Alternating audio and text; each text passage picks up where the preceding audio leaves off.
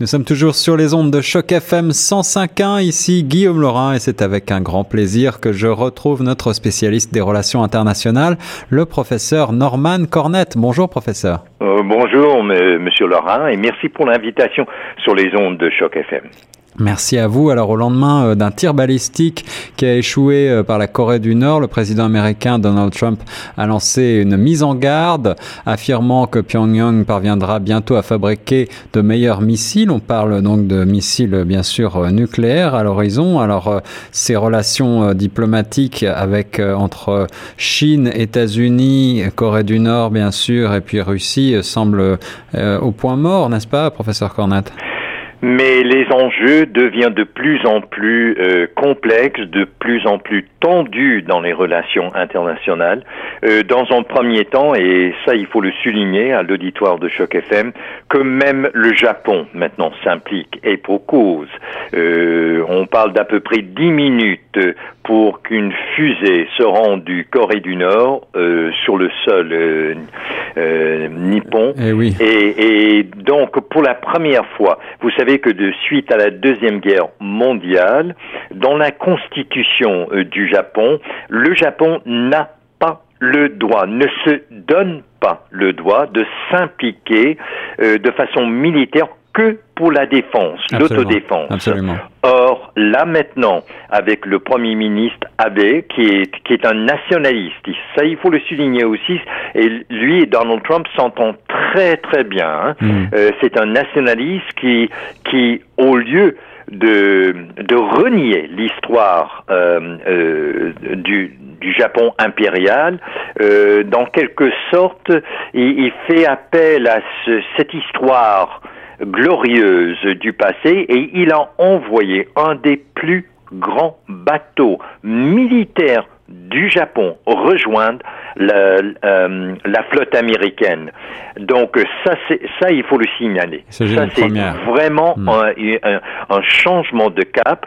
Aussi, euh, on se rend pas compte euh, parce qu'on n'en parle pas beaucoup de la flotte militaire du Japon, mais Monsieur Laurent, cette flotte militaire euh, euh, japonaise est plus grande que toutes celles de, du Royaume-Uni. Ah oui, ah oui, ils, ah ont, oui, ils ont toujours une flotte énorme. Ah oui. ah oui, oui, tout à fait. Mais et là maintenant, ils auraient pu envoyer un, un, un, bateau beaucoup plus modeste.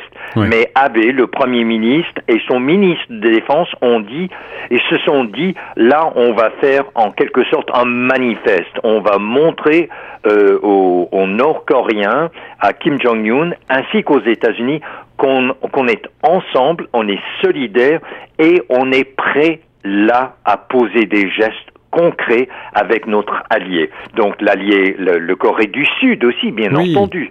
Mais quand je dis que les enjeux ont changé, là on voit de plus en plus que l'Asie se militarise. Ça c'est inquiétant. Euh, on parle de la région démographique la plus importante pour l'humanité et qui devient maintenant déjà la frontière entre le Corée du Nord et Corée du Sud. C'est la zone la plus militarisée sur la planète.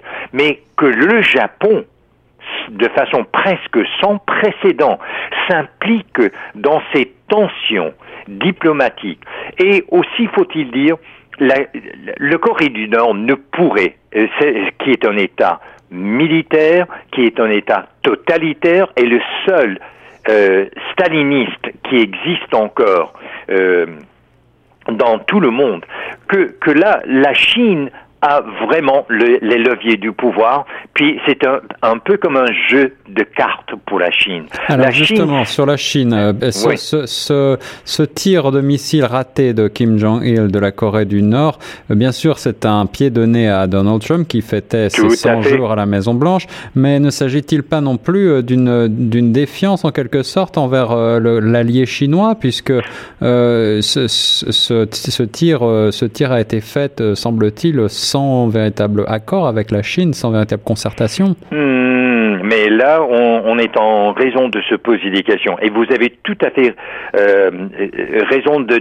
souligner que euh, Kim Jong-un et le Corée du Nord, euh, ils font fi à Donald Trump, aux, entre guillemets, aux menaces. Et si euh, j'invite l'auditoire de Choc FM de regarder les films de propagande euh, nord-coréens maintenant et qu'on continue à réaliser et diffuser, ils, ils attaquent les porte-avions américains, ils attaquent la, la Maison Blanche. Alors on, on est vraiment dans, dans, dans c'est en retour vers euh, la propagande communiste de, de l'ère soviétique. Mais il faut se dire que la Chine, c'est la Chine qui détient les leviers du pouvoir. D'abord, le Corée du Nord ne pourrait même pas exister. Elle est, le Corée du Nord est complètement dépendante de la Chine. Or, et c'est là où c'est inquiétant les États-Unis, Donald Trump ne cesse maintenant de louer euh, le président de la Chine, que la, Chine fait beaucoup d'efforts, puis euh, le Corée du Nord n'a pas respecté le, le, président chinois. Mais vous savez, euh, Monsieur Laurent, rien se passe en Corée du Nord sans la connaissance, sans le savoir, et qui plus est, sans la technologie. Ouais. de la Chine. Or, la Chine, ça fait très bien son affaire. Et, et, et, je, je, crois qu'on doit se poser la question, est-ce que la Chine joue un double jeu?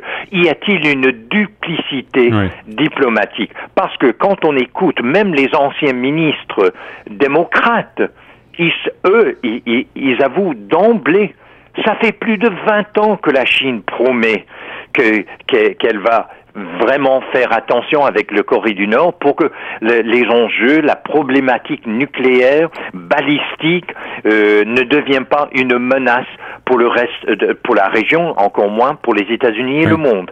Mais en, mais en réalité, il n'est qu'une question de temps. Les experts, même de, de façon, euh, ils, ils pensent que tout au plus, on parle de 4 à 5 ans.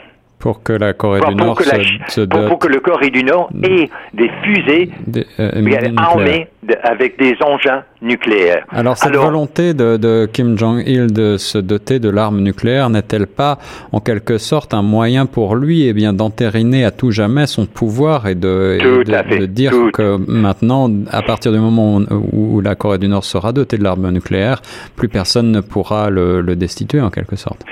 Exactement. Il a bien appris la leçon de Saddam Hussein en Irak. Et il a bien appris la, la leçon de Kadhafi en, en Libye. Absolument. Si, si, si eux avaient des armes nucléaires, on n'aurait pas agi de la même sorte. Et il existe uniquement à cause de, de, de l'armée, la, quatrième plus grande armée euh, euh, dans le monde. Hmm. Mais ceci dit, vous voyez à quel point la Chine tire profit de tout cela.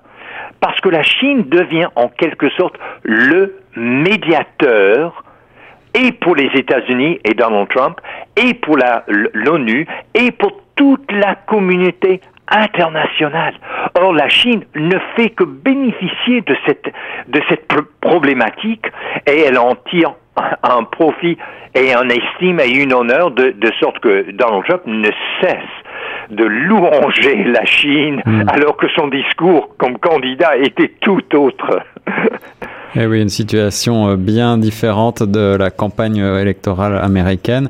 Merci beaucoup, euh, cher professeur Cornette, pour ce point diplomatie sur la situation en Corée du Nord, situation préoccupante donc au lendemain de ce nouveau tir de missile, même si ce tir a été un échec, comme vous le dites, à, l'horizon, dans un avenir très proche, la Corée du Nord risque de pouvoir accéder elle aussi à la puissance nucléaire. Oui, mais avec chaque échec, ils, apprennent comment mieux faire la prochaine fois. Et, c'est important de dire aussi toute la question du corps et du Nord et de cette menace. Vous savez, un gouvernement qui veut que les choses soient simples, qu'elles soient claires et nettes, qu'elles soient noires et blancs, eh bien, là, tout l'accent de, de la présidence Trump a changé.